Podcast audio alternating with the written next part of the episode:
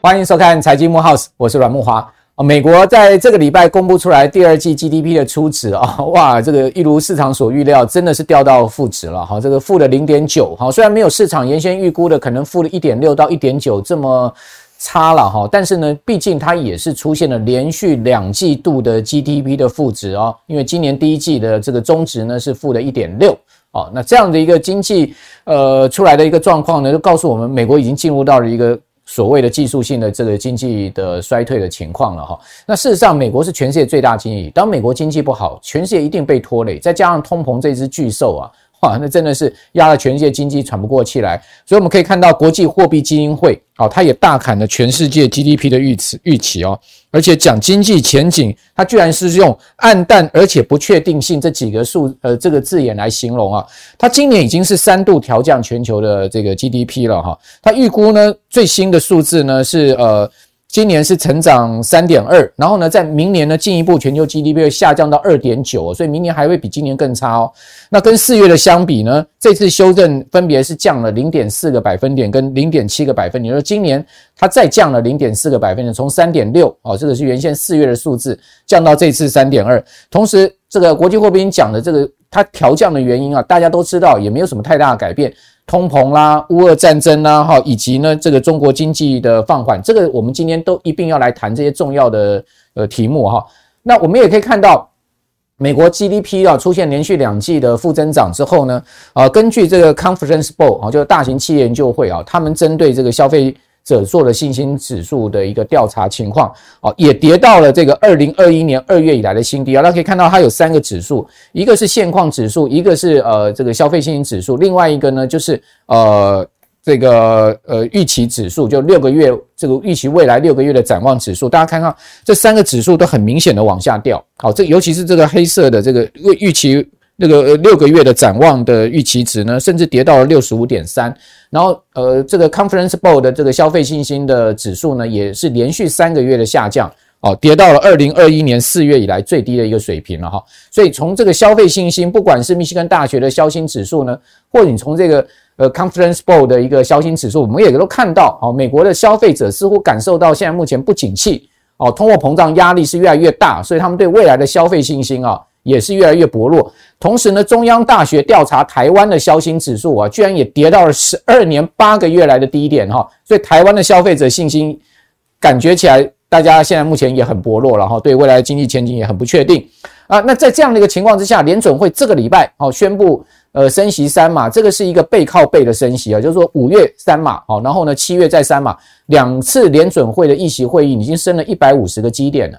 那看起来呢，九月、十一月、十二月还要继续升下去。那等一下，我们来谈一下，就是说这一次联准会这个议席会议释这个会后释放出来的讯息，到底我们要关注什么？好，以及呢，我们怎么去看啊？这个全世界各大经济体现在目前最新的状况，包括中国大陆烂尾楼的问题，以及呢，大陆即将在年底召开二十大，二十大之前，大家可以看到这种烂尾楼的问题啦。哦，经济甚至第二季 GDP 只有零点四，似乎看起来。零点四已经是接近到衰退边缘了啦哈，甚至可能实际的数字衰退都不一定了哈。那这样的问题呢，会不会导致全世界经济更复杂？那我们可以看到，美国对冲基金大咖艾克曼呐，他在这个地方啊，又放这个冷话出来了。他讲什么呢？他讲说，如果大家对联准会哈，现在目前的这个呃利率的预期啊，是认为联准会啊要转向。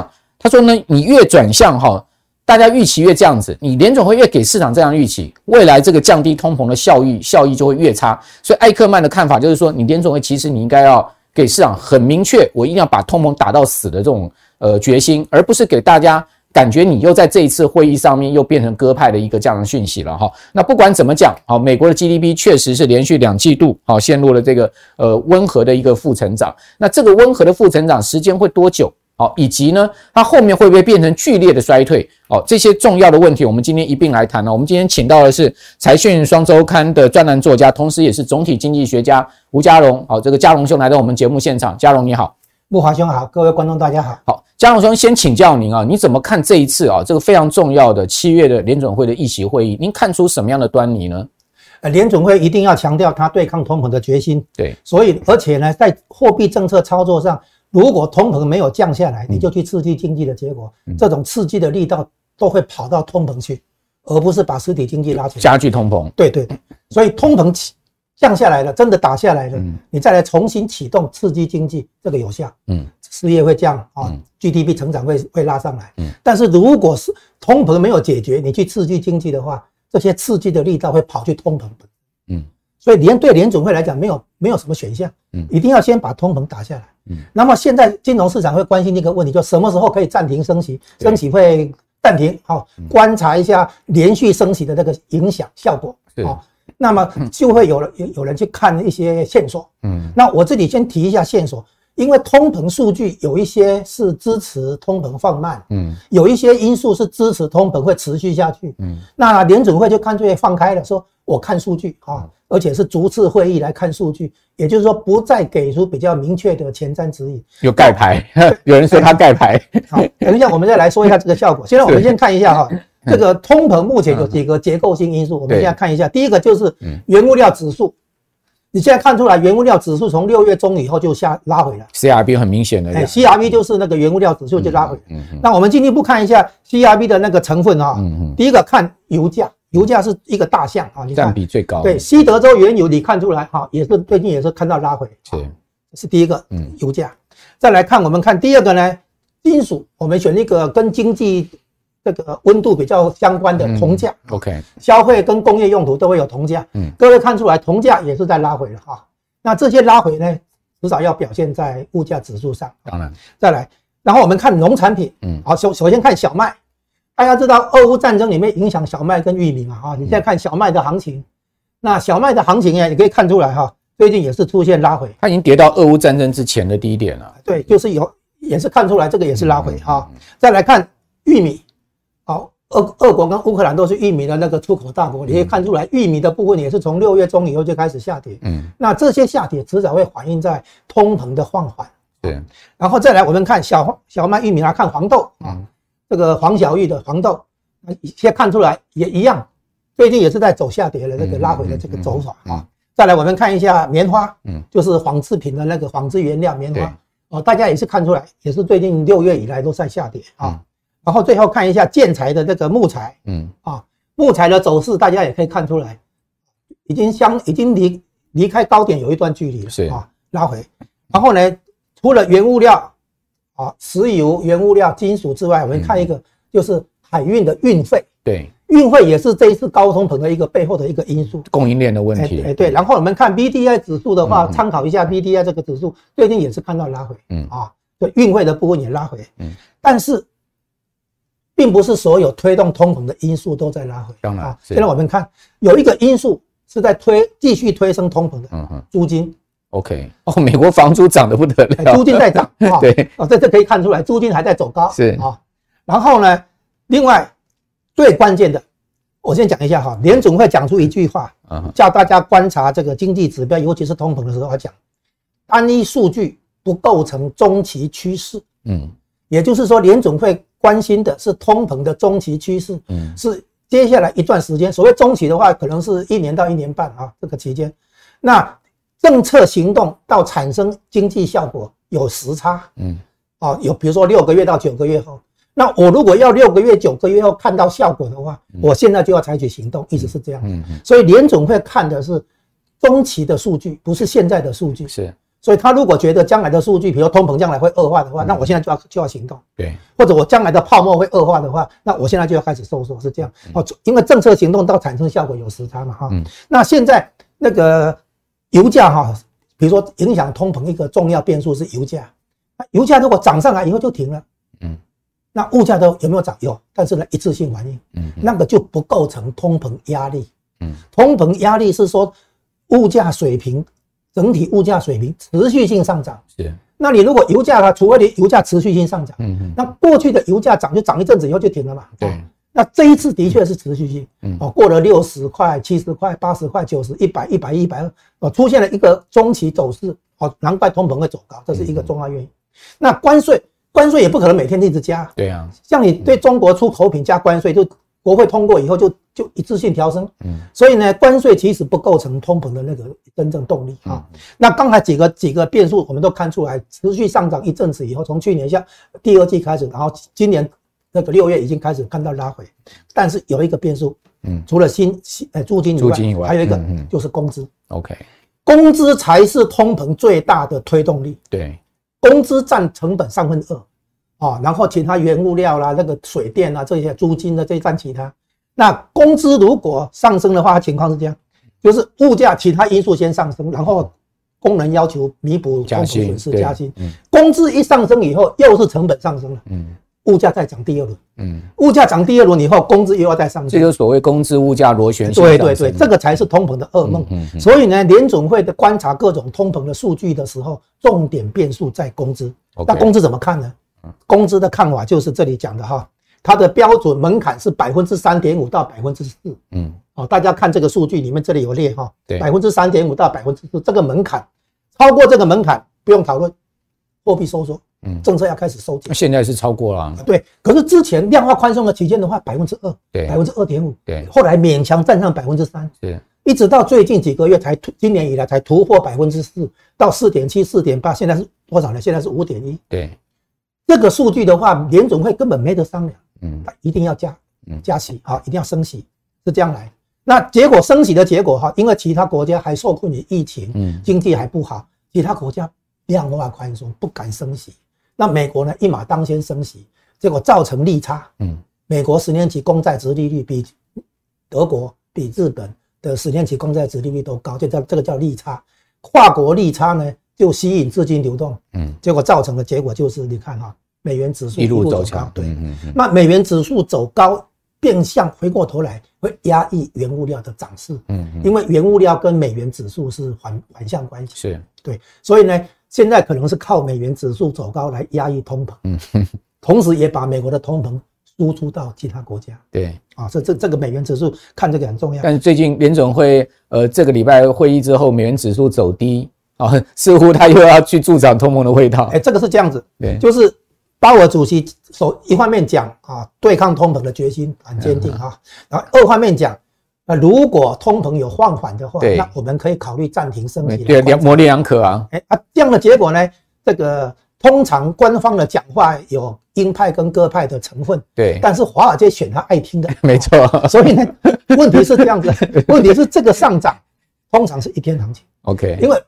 五月份的时候升两码，六月份升三码。对，五月份升的时候，联总会还刻意说我不考虑以后哈，不考虑升三码。对，五月份的时候大家预期五月升两码，六月要升三码。对，结果呢，五月份的那个记者会，鲍尔说不考虑升三码。对，那等于是说市场预期的你不去采用啊，你你不采纳市场的预期，这个会产生一个严重后果。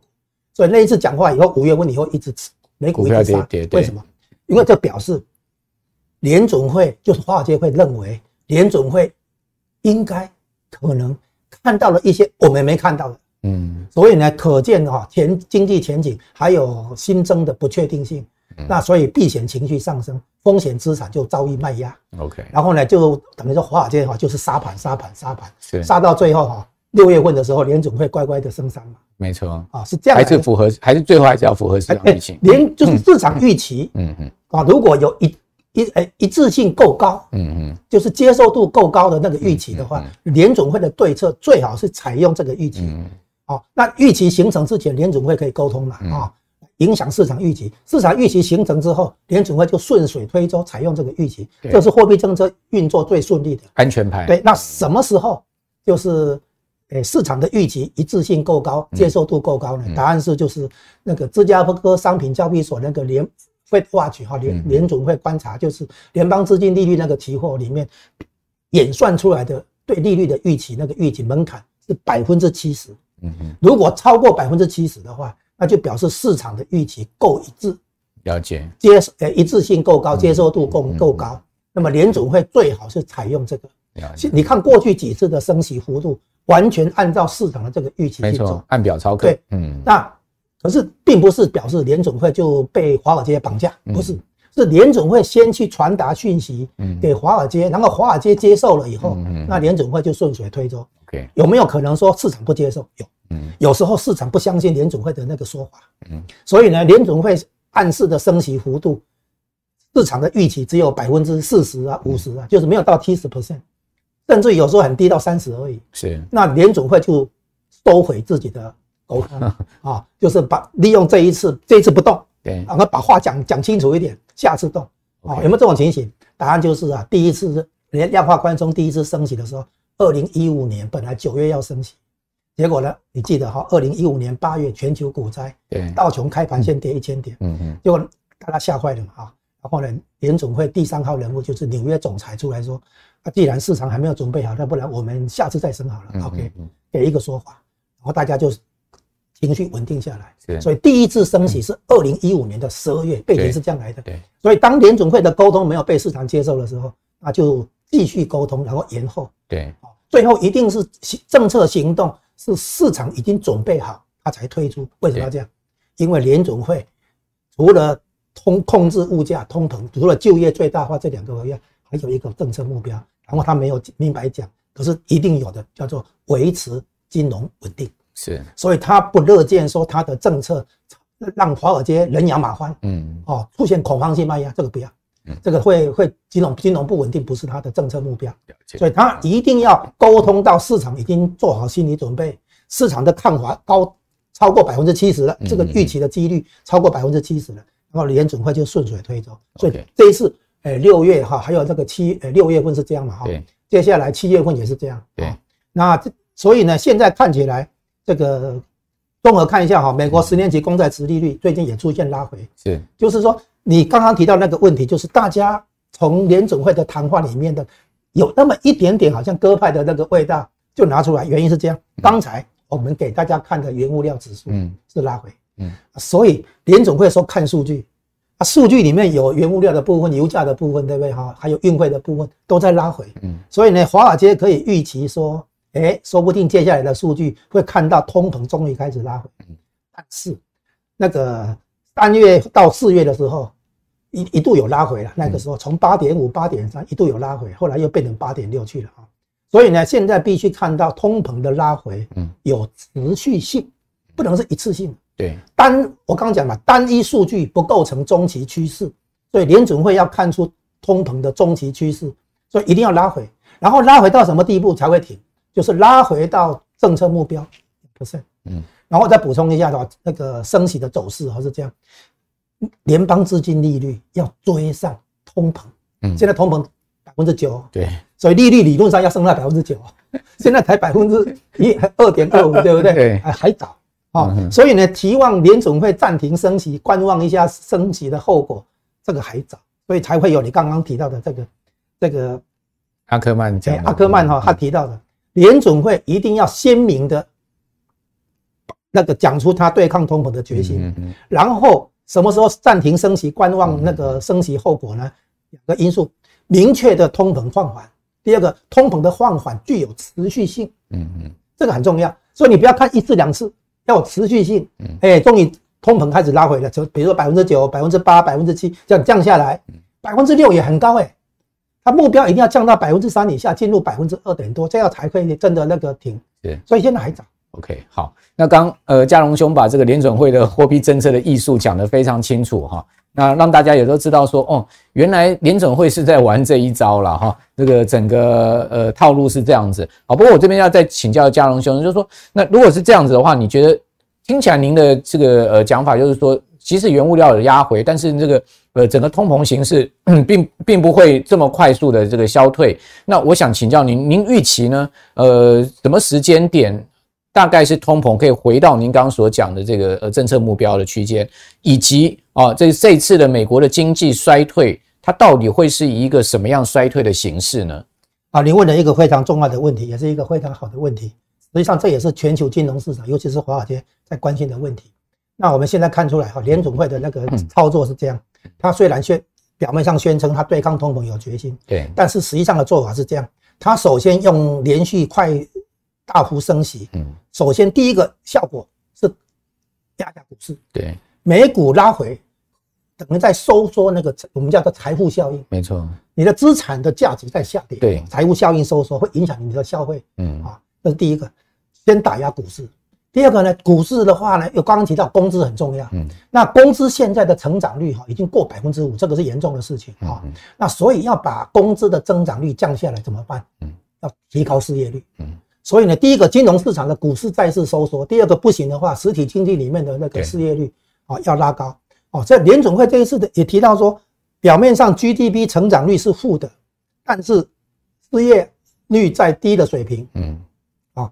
劳动市场还是绷得很紧，这样怎么能够说是经济衰退呢？对，我这里补充一下哈，如果你因为长期找不到工作，你决定退出找工作的登记，嗯，你就不列入失业人口。对，所谓失业统计是说，第一个你有找工作的意愿，第二个你还没找到工作，对，这样才列入失业统计。嗯，如果你不进入职场去登记找工作，你退出了，嗯，那就视同失业人口的减少。那疫情以来，美国恐怕几百万人是这样状况哎。尤其是拜登花了那个救济金以后，补家庭补助以后，对，很多人就干脆领补助金了，对，就不不那么认真找工作，就长期失业了。哎，对，所以呢，失业率降了，嗯，但是不等于劳动市场没有闲置空间。了解。所以呢，这个地方要考虑到第二个另外一个情况就是说，可能好就失业率来讲还是这么这么低，对不对？但是呢，有些高生产力的部门收缩，嗯，那低生产力的部门拉上来，嗯，结果。跟去年同期相比，整个生产能力、生产率降下来，嗯，这个也有可能啊。那因为比如说麦当劳那边的生产，这个劳动生产力没那么高嘛，嗯，啊，那可能某些服务业的劳动生产力没那么高嘛，什么零售业那些，那生产力比较高的，像科技业啊或者其他行业，那可能收缩嘛，哈，那一增一减看起来，那现在还有一个问题就是啊，美国的空缺很高，嗯，但是找不到合格的。员工来填补，可能是没技术能力啊。哎，对对对，就是技术能力不合要求。对，所以空缺很高，一个人可以有好几个空缺可以选，但是那个没有办法填补这些空缺，是，这也是一个情况。嗯，那这个情况对对联准会来讲的话，就业市场还绷得够紧。嗯，那可能必须升息到失业率开始上升。现在失失业率大概在百分之三点五、百分之三点六，可能要升到百分之四点零、四点二这个地方，看看能不能因此让。工资的上升，哎，缓和下。来，因为工资是通膨后面最大的可能持续有持续性的最大的变数。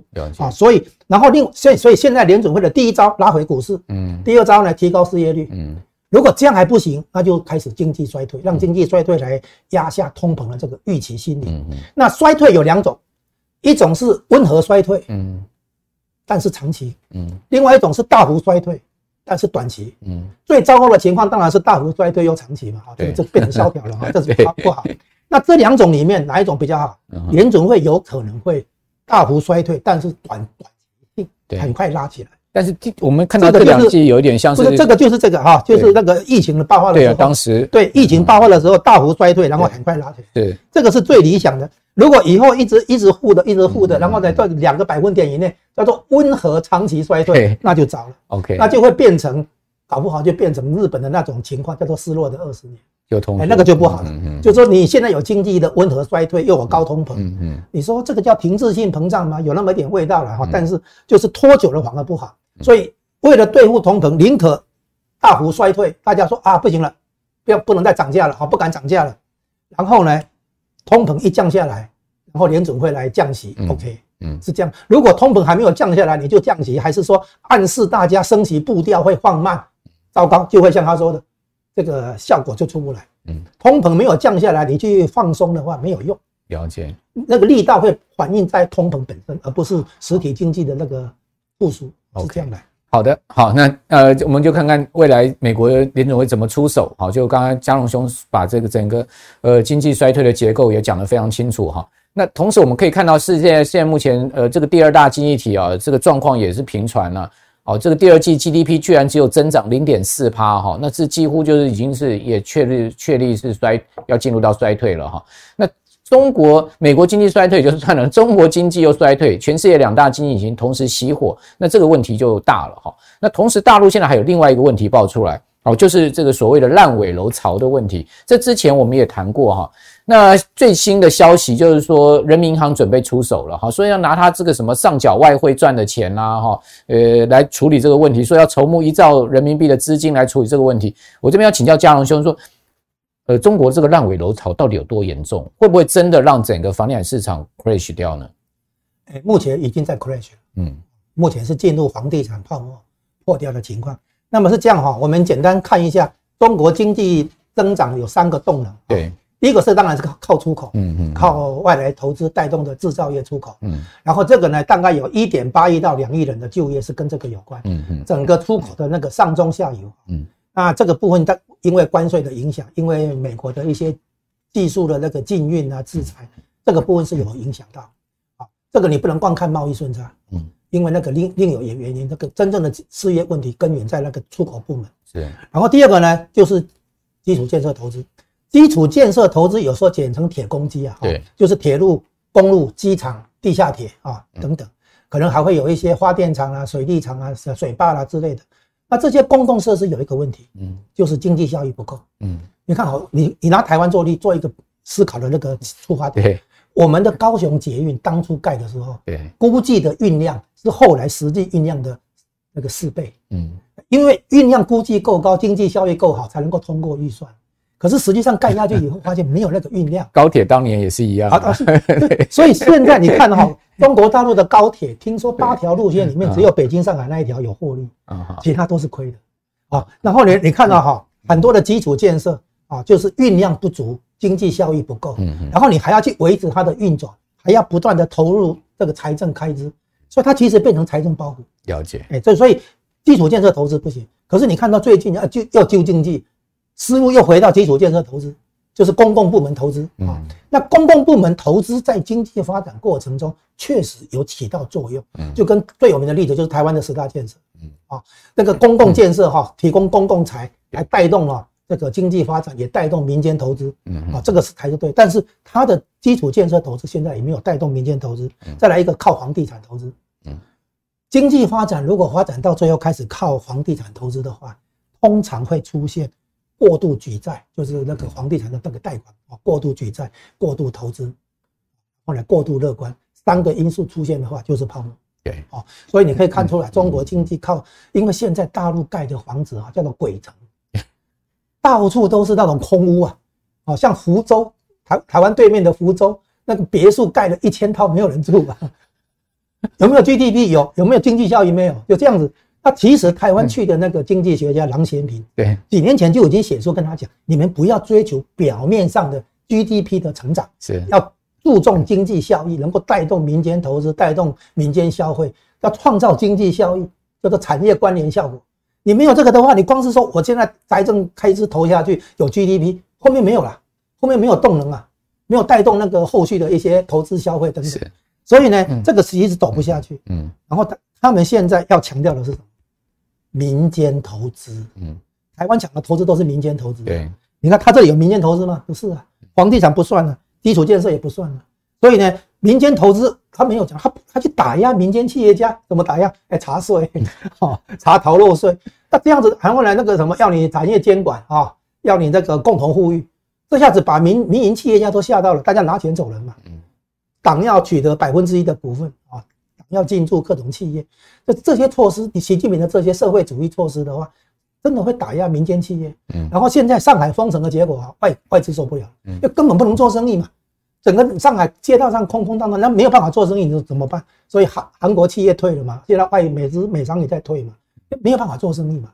所以呢，这些都是所谓不计代价对付疫情，坦白讲没办法啊。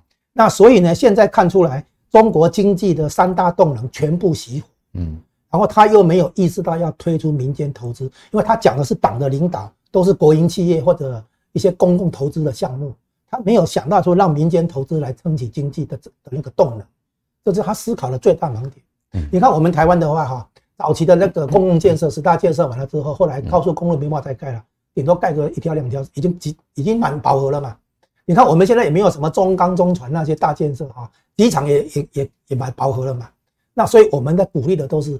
政策鼓励的是民间企业的那个高新技术的投资，对，我们鼓励民间投资来带动经济。那中国大陆没有这个想法。那前几年大陆一直在搞地地方政府也中央也在搞这个半导体，结果搞了半导体有一大堆这个半导体的所谓的半导体烂尾楼了，对不对？好，那最近那个鸿海也说要去入股紫光，好，紫光大家也都知道，就是所谓您刚刚讲说高新技术民间投资的一个很重要的案例啊，但最后也是别康啊，哦，所以呃，大陆的经济真的会呃，您刚刚讲三头马车全部熄火，那真的会整个别康吗？整个爆掉吗？大陆的经济目前是目前是进入这个状态，嗯，就是泡沫破掉的，好像一个一个房子，你要把它拆掉的时候，它整个在在塌的过程，你把它放慢放慢镜头看，对，所以现在是这样哈，你你你的问题一个半导体，我先简单讲一下，半导体是这样，那个前面有一个模模式，就是一九八零年代，美国那个让日本升息升值，日元升值，对，因为对付那个美日贸易的失衡。日元升值，从一美元换两百八十日元，把那个二砍掉，升到八十啊。然后呢，日日本企业就开始移转制造线，哎，制造基地到东南亚汽车业。我举个汽车业，那汽车业呢，在菲律宾设一个厂做一个零件，然后到印尼设一个厂，在马来西亚设一个厂，然后在泰国设一个厂。然后这些零件最后送到泰国去组装成整个车子，嗯，结果东南亚国家每一个国家都有分到一杯羹，嗯，可是没有哪一个国家可以学到这个技术，来制造一个整部车子来跟日本竞争，对，这样懂吗？对，好，美国把这个模式用到半导体，对，我告诉你啊，半导体像光科技，大家都知道爱斯摩，对，化学主那个材料日本。对，光阻剂的那些，没错。对，然后呢，记忆体，记忆体韩国，晶圆代工跟封装测试台湾。对，然后美国自己的话，IC 设计的软体版权是他的啊。然后呢，应用材料设备啊，对对不对？还有很多是那个 IC 设计的公司。对，美国是控制整个生产链。对，然后这一块给荷兰，这一块给日本，这一块给韩国，这块给台湾。所以呢，为什么中国大陆没办法光靠挖角台积电的研发主管、研发团队，然后自己把它做起来？因为太多环节你没有办法全部打。对啊，它没有软体，它也没有极紫光、极紫外光机啊。本本来他挖角台湾的高阶主管是看看能不能因此买到那些设备。对，问题在于你买到设备也还是没有用。为什么？只要其中一个环节，比如说那个化化学材料把你挡挡下来，你就不行。啊，我们台湾的话是整个供应链都都能够全部都具备，包括那个无尘室的一些清洁工作了啊，就是细节太多了，对，哎，方方面面，所以中国大陆不是说光靠挖角一些研发主管、研发团队，啊，整个搬过来就可以那个打造出本土的那个半导体产业，更何况它那个中心也是台湾过去的张汝京 去办，所以呢是这样子，美国早就知道。半导体产业是一个战略物资的产业，嗯，所以他用这一套方法，既降低成本、提高效率，又可以有控制全球。对，然后呢，中国大陆要复制，你可以复制什么？比如说民生用品啊，运动鞋、衣服，这个都 OK，对不对？但是到晶片这个地方的话，美国就直接出手禁运，对，哦，技术禁运、封锁以外，还不准荷兰卖。成熟制成的光刻机都不可以啊，就是美国其实这个行业是控制的，是。那中共硬要用用他以前一个，比如说他那个灰弹的那个钱学森啊什么，一个两个高手来带动整个团队，那个东西在军用方面可能还蛮还可以。这个半导体美国早就预防了，所以美国这一套做法就是学日本当年汽车业那个模式，对啊。所以你为什么这是为什么中共会卡住？这第一个，第二个，嗯，鸿海是这样。鸿海还有很多财产要撤出哦，所以现在等于是贿赂一下一样，你把它看成是贿赂一下，就是我有配合你，因为那个金额坦白讲不大，是是那个不大，啊，然后意思一下这样子，然后呢，其实等于是交换条件，红海还有比如说富光是富士康生产线转出来，对，那这个很庞大的工程，是，所以他有还还有很多资产在大陆，了解，他必须跟共产党还要稍微。就是说，不是我们看到表面像这么一回事就对了。那那个金额不大，等于是在等于是贿赂一样一样。好，你这样解释就可以。好，那呃，接下来我们最后要请教嘉龙兄，就是说，大陆的经济既然形势上面看到三头马车都已经熄火了哈，那呃下半年的 GDP 怎么办？好，以及呢呃整个房地产状况所拖累出来的整个经济形势啊，这个清零加房地产拖累，下半年经济能复苏吗？那如果说大陆的经济，刚嘉荣兄讲说，这个大楼真的慢慢的，好像这个默片一样的，然后在在开始在 crash 的话，哦，那是不是会影响到台湾的经济，以及呢影响到整个亚洲甚至全世界的经济，全部被拖下去？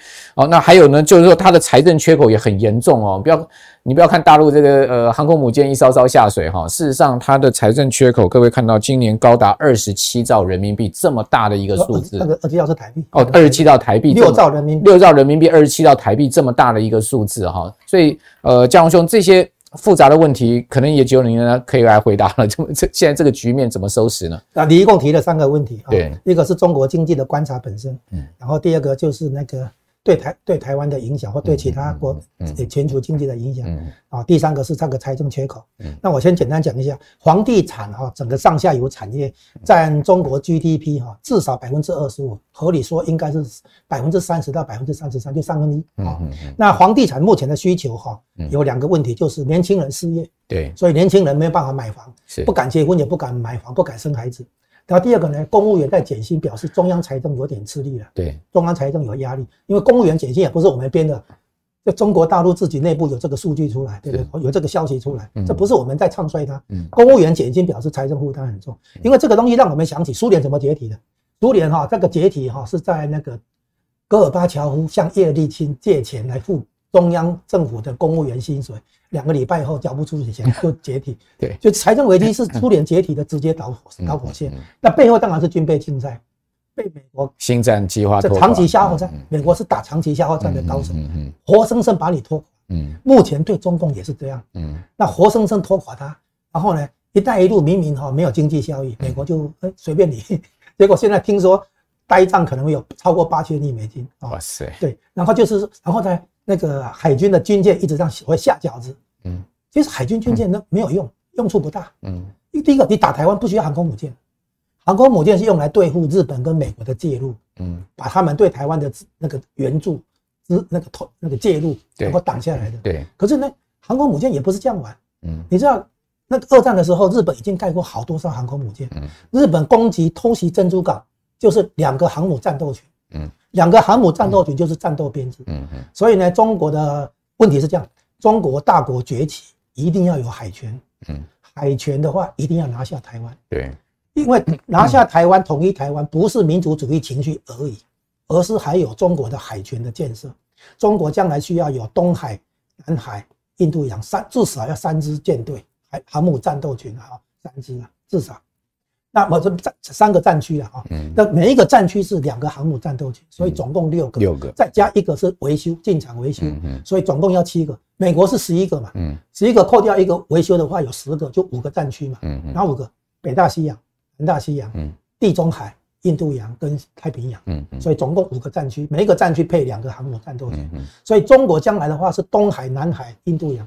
要配有三个战区，是，所以要配那个七艘。六个，然后一艘是一一个战斗群是维修这样子，那这些全其实都是浪费，嗯，好，这个以后再说这个，然后这些财政消耗到现在的，公务员薪水有问题，嗯，减薪追回奖金这些。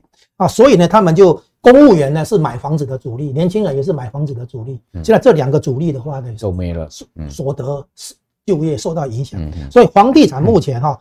如果这样持续下去，短期内救不起来的话，嗯，它会形成悲观的预期心理、悲观情绪，嗯，然后有可能会步上日本当年的失落的二十年，嗯，哦，日本当初也是房地产泡沫破掉，没错，哦，对，所以它这个中国危机目前是这样，然后整个全面来讲，危机有三个层次，嗯，哦，第一个层次呢就是房地产危机衍生出银行危机，嗯，因为呆账嘛，哈，衍生出地方政府财政危机，大陆的地方政府是靠批地。批地给开发商，然后呢，钱来钱进来，就地方政府有负债，嗯，本来债务在地方政府，然后他批地以后，开发商来跟他买地，以后债务转到开发商，因为开发商跟银行贷款，然后开发商盖了房子以后，呃，封顶以后就开始卖卖楼花，嗯，然后呢，购房者叫做业主，业主就开始跟银行借钱，以后开始来缴房贷，最后的债务从地方政府这样转到业主老百姓身上，购房者对，然后呢？可是注意哦，盖好多房子才够格够格当抵押品。对，那个封顶以后，里面都是那个毛毛坯屋哈，还没有那个装修完成，那个没有办法当抵押品。嗯，所以那个是很荒谬的事情，就是他没有抵押品给购房者贷款。你知道我们办贷款是房子盖好了，我们拿去抵押贷款，对不对？房贷是这样来，他不是，他是盖好那个架构以后，哦，还里面还没有装修，都是毛坯屋的时候就开始卖，预售制。中国的房地产是搞预售制，就可以开始卖，然后卖的那个钱呢被挪用，没有继续施工，是这样来。所以呢，现在看起来就是第一个表面上第一层这三个危机，地方政府现在财政收入很严重。然后你刚刚讲到地方财政危机，而是这样好，它的估计是六兆嗯人民币的财政缺口。我告诉你，真相是加一个零，嗯，六十兆啊。对，我告诉你，去年下半年的时候已经有数据出来，财政危机哈是五十三兆人民币。今年的数据应应该是六十五、六十六，公公家的钱一直在开支啊，不能停下来，很多钱都一定要开的。然后你没有收入的话，这个财政缺口就扩大。嗯，所以呢，是那个是不是六兆，是加一个零的那个规模？你可以想象为什么？就是为什么他要去搞香港？因为香港的外汇他要拿过来用。嗯，啊，几年前搞那个香港送中搞成那个样子，其实已经是缺钱。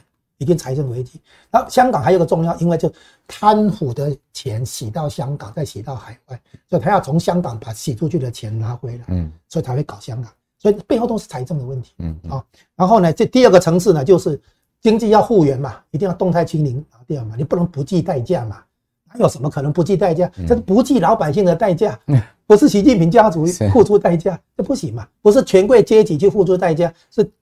底层老百姓，底层那个中国经济受伤，那不行，不能不计代价，要计代价啊，不能那个不计代价去搞动态清零。那最后的话呢，这个是会产生哈，实质上有就业危机，你要把就业拉回来，会有人买房嘛，有信心啊。第二个呢，资金外流现在有危机，因为现在很多资金在跑，不止外资在撤，内资也在跑。最近有一个数据说哈，上海因为封城，有一万个那个比较有钱的家族离开，然后带走四百亿美金。就是这个是内资在外在在在在跑啊，然后呢，这个就信心危机来，对银行，我钱存进去不能领，对银行有这个机构有信失去信任，有信心危机，然后对这个体制能不能解决危机也有信心危机，所以到最后从对金融机构失去信心到对体制失去信心，这个中共不乐见，所以一定要赶快处理。那么接接要讲一下哈，到底它这个危机其实不能，我要讲一下哈，不能低估。中共的危机处理能力，嗯，为什么？我这样讲一个例子啊，嗯，就是债务，它可以把它切出来，啊，切出来以后卖给资产管理公司，某种意义下的资产管理公司，嗯，去接手，嗯，那个资产管理公司先从先跟银行，嗯，贷款，那银行可以跟中国人民银行去贷款，拨中国人民银行可以把中央银行可以把钱拨给这个商业银行，商业银行贷款给资产管理公司。资产管理公司来把这些嗯。烂的资产接过来啊，然后这个原来的那个公司呢就得到了那个益处，这些这个不良资产就处理掉，嗯嗯，他就 OK 了啊，又活回来了，他 OK 了，但是整个摊子烂摊子转到这个资产管理公司，对，资产管理公司呢慢慢处理，OK，就是说这个债务啊，我每天我每年还一点，每年还一点，对，你给我三十年，说不定我就还掉了，对，就是拉长时间慢慢还。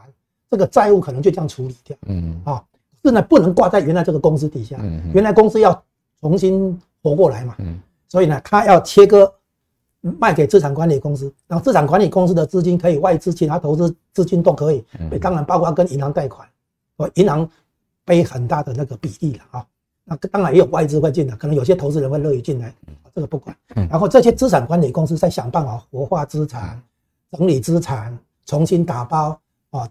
然后缺什么拼图就补什么拼图，弄好了以后说不定又活过来，嗯，就叫这个那个海航就是这样做嘛，海南岛那个海航哈就是这样做嘛，资产切割，然后呢一块一块看谁要接谁要接，然后慢慢处理，需要时间对不对？需要资金，嗯，对，可以这么做。所以这些烂尾楼现在成立的那个国务院成立那个房地产专项基金哈，就是把民间这些大型房企啊，还有各种房企的烂尾楼接过来，嗯，然后呢。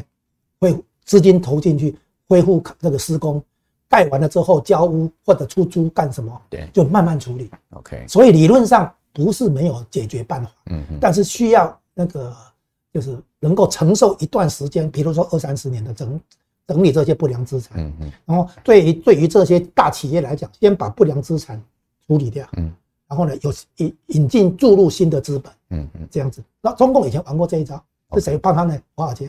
怎么处理什么呢？四大国有银行，对，四大国有银行被华尔街定住、整顿、从那个活化，重新打包，然后呢上市，嗯嗯，然后呢就变成那个很漂亮的财务报表出来。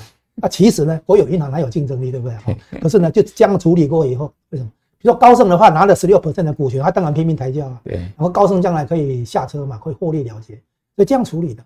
所以四大国有银行处理过。现在问题现在是国有银行，现在都是那个黄企，黄企的话是民间企业。嗯。民间企业要怎么做呢？说不定可以搬这个模式，套这个模式，就是你把烂尾的不良资产切出来，然后呢，用资产管理公司去承接。资产管理公司再从国家这边拿到什么基金啊，什么东西，然后募资啊，干什么，慢慢处理这些资产。OK，是这样，所以理论上不是没有机会。好，好，那呃，大陆有十多家，据我知道的这个类似资产管理公司 MNC 了哈，他们现在也确实开始在盘点哈，到底要怎么处理这个问题啊？包括人民银行也要出手嘛，就像嘉荣兄所讲的，问题是可以被处理哈，但是呢，长期来看哈。呃，中国大陆发展经济这种模式是不可持续的了哈，必须要做一种呃彻底的改变。那如果不改变的话呢，呃，恐怕大陆的经济啊，随时都会有类似像烂尾楼这样子的 这种地雷会爆出来。那这其实对台湾整个经济呃的发展哈，或者说甚或整个亚洲的经济啊。呃，金融市场都不会是一个好的事情。好，那我想今天呃，嘉荣兄来第一次来到我们节目啊，就把整个全世界宏观的经济状况，从美国到中国讲得非常透彻啊，让我们观众朋友呃可以一次吸收到哈，了解说，诶，我们身处现在目前的这个世界啊，到底这些大国在玩什么事情？那跟我们台湾之间彼此投资人的关系，我们就可以去做一些。我脉络上跟思索上面的连结了。好，今天非常谢谢嘉荣兄，好，也谢谢我们观众朋友收看。好，如果你喜欢我们的财经幕号子请记得六日要在准点，好，这个时间收看我们的节目的同时呢，你可以上 YT 啊，上 YouTube 搜寻我们的节目，我们就下次见喽，拜拜。